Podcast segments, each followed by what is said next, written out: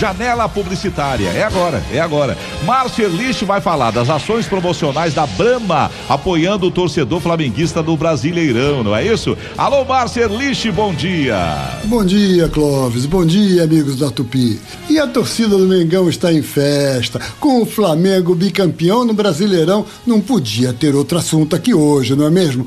Só que não é do Flamengo exatamente que eu vou falar, não. É que teve uma empresa que se soube aproveitar promocionalmente o clima de excitação que a torcida rubro-negra está vivendo desde a semana passada, foi a Brahma a cervejaria montou uma série de ações de publicidade e promoções totalmente dedicadas aos flamenguistas. Afinal, cerveja tem tudo a ver com comemoração e mais ainda com a possibilidade de, já que você está assistindo os jogos em casa, abrir lá mesmo umas bramas com a sua família.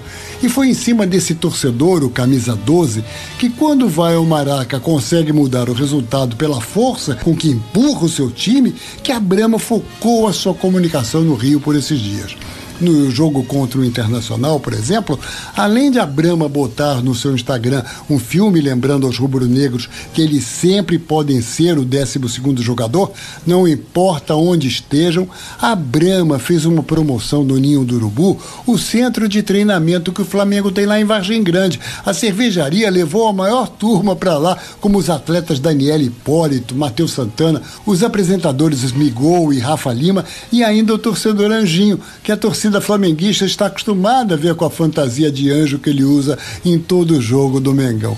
Nesta quinta, dia de decisão contra o São Paulo, a homenagem continuou com um novo filme no Instagram, todo emocional, com frases como não é só futebol, é uma nação, Flamengo é Flamengo e nunca vamos te abandonar e outras nessa linha. E a ação promocional foi super ousada, feita especialmente para os moradores da Rocinha.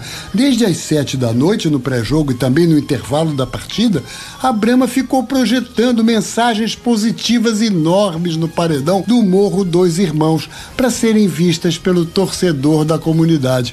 Como disse a gerente regional de marketing da Brama no Rio, a Mariana Dedivitz, a ideia era levar um pouquinho da sensação do estádio para dentro da casa das pessoas, convocando a torcida de grande concentração de flamenguistas que é a Rocinha. Nesse bicampeonato do Flamengo, quem também marcou gol foi a Branca.